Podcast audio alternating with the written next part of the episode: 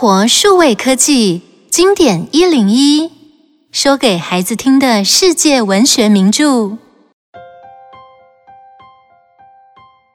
书名《永久粮食》，一九二九年出版，作者亚历山大·贝里埃。这个故事的背景发生在德国，叙述一位名叫布雷耶尔的博士，为了解救人类摆脱饥饿与贫困，决定从微生物里制造一种被人类吃完又会自然持续成长的永久粮食。他的研究是成功了，然而事情演变的结果却和布雷耶尔博士的期待相反。人们并不因为有食物就满足了。他们的欲望变得无限扩大，人和人之间开始相互算计与斗争，所以永久粮食不但没有造福人类，反而使人们的生活陷入更悲惨的情况。到底事情是如何发展的？让我们一起听故事吧。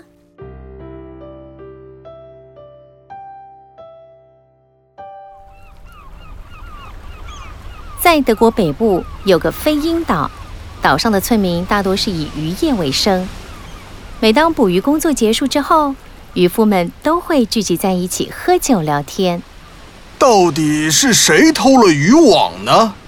据我判断，准是赫斯做的好事。怎么可能？赫斯年纪很大，身体又虚弱，他已经很久没有出海捕鱼了。你们看他最近不是胖了些？说不定。他就是偷了渔网拿去卖掉，才有钱花的。一群渔夫喝了酒，情绪不好，加上最近渔获量不是很多，大家都把气迁怒到无辜的老人赫斯身上。说着说着，竟然一群人就去找赫斯兴师问罪了。你们来找我有什么事情吗？我们来问你，你是不是偷了渔网拿去卖？所以最近有钱过好日子，看看你胖了不少。赫斯听了这些话，突然神色不安，愣在原地说不出话来。因此，连原本没有怀疑他的人也不由得起了疑心。里德比希更是带头开始检查赫斯的房间。这是什么？渔夫们发现一锅像青蛙卵那样黏糊糊的液体。起先，赫斯说只是一锅腐败的食物，但是里德比希不相信，故意恐吓说：“最好老实承认，我们大家都知道了。”想不到赫斯竟然惊慌失措，一五一十的全说出来。原来布雷耶尔博士上星期来找赫斯，送给他一瓶永久粮食，叫做炼糊。你只要吃掉一半炼糊。一整天都不会感觉肚子饿，而且第二天炼糊又会增加到满满一瓶。虽然布雷耶尔这样说，但是赫斯看到那一瓶粘稠的恶心液体，根本就不敢尝试。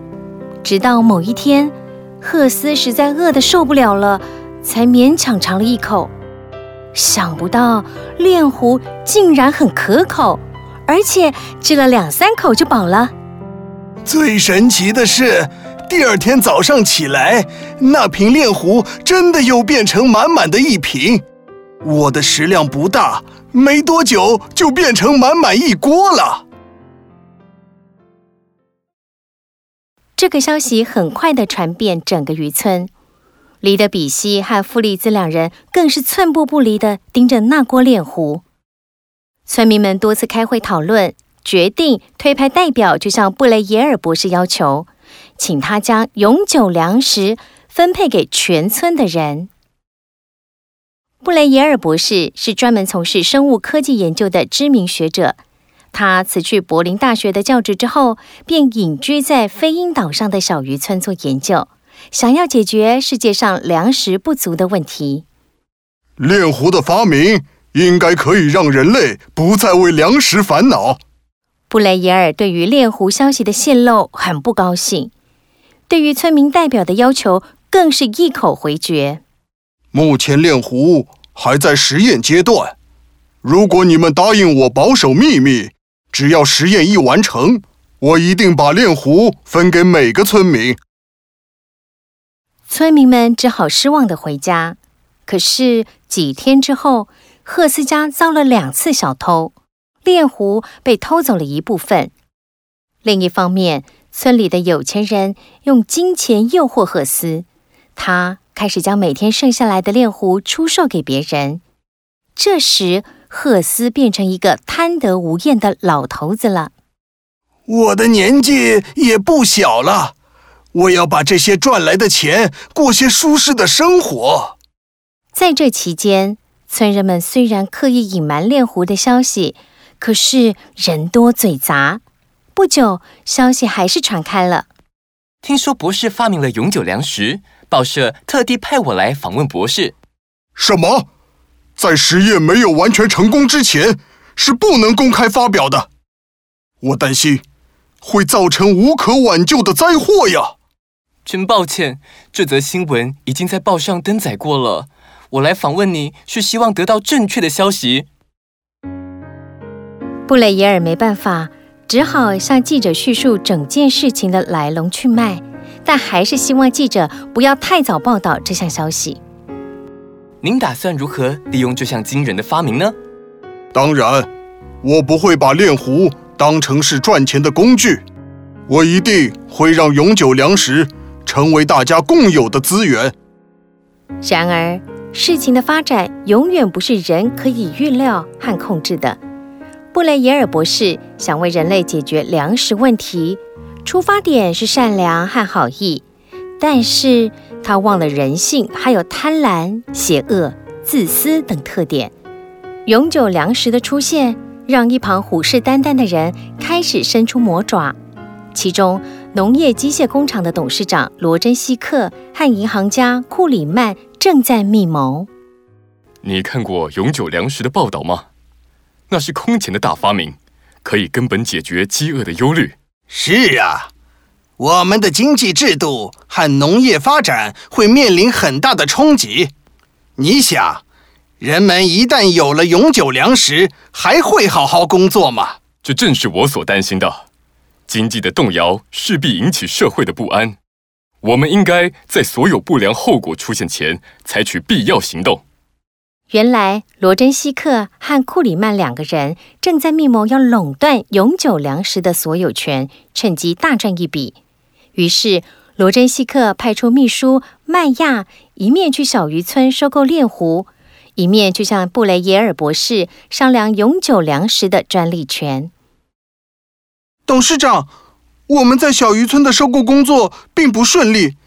那些顽固的渔夫拒绝把炼壶卖给我们，我们只好不停的提高价钱。真是一群贪心的家伙！还有，布雷耶尔博士也坚决不卖出专利权。他认为永久粮食是属于全人类的。切，又是一个脑袋不会转弯的老顽固。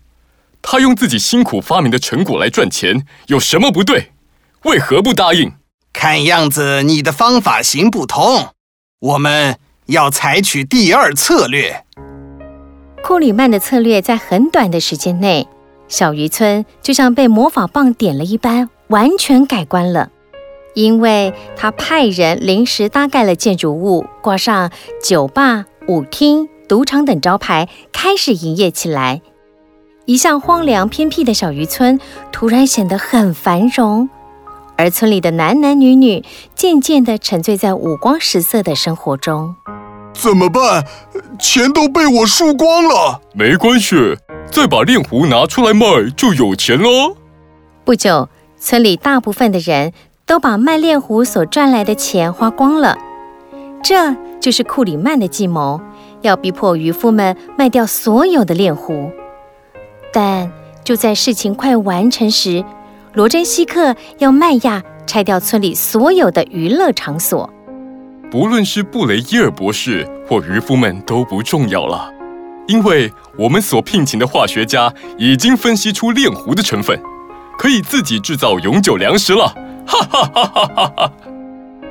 这是一桩一本万利的投资事业，全德国的大资本家都参与投资，宣传广告写着。请来购买永久粮食，美味又营养，只要一克的分量，足够你一生食用。这些人太过分了！这样重要的粮食企业，竟然操纵在少数人的手里。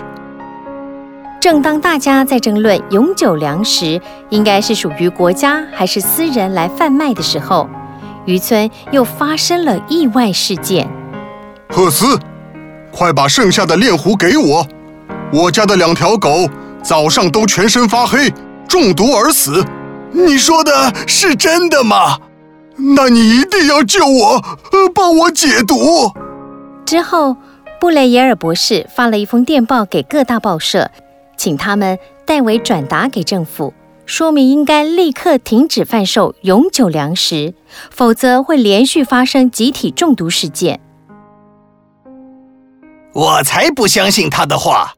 布雷耶尔博士一定是看到我们赚了大笔的钞票，心里不是滋味罢了。没有人理会布雷耶尔博士的警告。几个月下来，吃过炼糊的人也没有发生任何不舒服的症状，反而每个人都变成白白胖胖的样子。布雷耶尔博士一定是吓唬我的，我一直没有中毒的现象呀。我再来吃几口炼糊吧。赫斯打开厨子的门，要拿炼糊吃，发现那瓶炼糊平常顶多八分满，但今天却从瓶子里满出来。可能是快接近夏天了，温度升高使炼糊成长的速度变快了。赫斯吃完半瓶的炼糊当午餐，转身去睡午觉。没想到等他一觉醒来时，柜子里的半瓶炼糊竟然又增加一倍。而且炼糊成长的速度似乎越来越快了。呃，我得想想办法才行。对了，我到街上找流浪汉来帮忙吃炼糊。当赫斯走到外面街道，才发现家家户户都有突然暴增的炼糊，村民们都很头痛，不知道该如何处理这个问题。很奇怪，炼糊不但长得速度变快。以前吃一小碗肚子才会饱，现在只要吃几口肚子就胀得不得了。我也有这样的感觉耶，所以我家的炼糊已经越来越多，不知道该怎么办才好。随着时间一天天过去，炼糊成长的速度也越来越快，整个渔村都快要被淹没。有人提议去找布雷耶尔博士，要他拿出解决的办法。对。我们去找博士，是他发明出来的东西，一定会有解决的办法。村里的渔夫们团团围住布雷耶尔博士的家，要他出来解决问题。你们听我说，我正在研究对付炼湖的物质，但是还没有成功。你们可以先把炼狐丢进热水里煮沸，来消灭它。大家的情绪很激动。一听到布雷耶尔博士说还没有找到解决的办法，就开始不停的鼓噪，要他出来负责。再给我一些时间，我的研究快要有结果了。炼狐的问题比想象中的严重，不知道是谁提议把炼狐丢进海里，于是每个人都拼命把家里满出来的炼糊往海里丢。没想到炼糊在海水中增加的速度，比在陆地上快，这时候的海看起来就像是一片灰色又软乎乎的果冻。我再也受不了了，我们得去请政府出来主持公道。对，我们走。对对对对，走走走走走，去找政府，我们去找政府主持公道。走。政府对于这个问题也束手无策，但是决定先把布雷耶尔博士关进监牢，对外是平息大家的怒气。其实是要他在监牢的实验室里研究出解决的办法。解铃还须系铃人呐，这个问题还需要布雷耶尔博士来解决。就在炼湖不断的增加，几乎淹没了整个国家，情况快要失控的时候，布雷耶尔博士发明了炼湖消灭剂，定名为霉菌。只要把几克的霉菌丢进炼壶里，像山一样高的炼壶就会立刻萎缩，开始沉淀，最后剩下一点点灰色残渣，干燥后化为尘埃就飞散了。啊，我终于解决了这个棘手的问题。过去几个月来所发生的事情，就像一场噩梦。小渔村终于恢复了往日的光景。想一想，小朋友，听完这个充满想象力的故事，你有什么感觉？假如有一天，科学家真的发明了一种神奇药丸，只要吞一颗药丸就不会肚子饿，那么人类的生活会变成什么样子呢？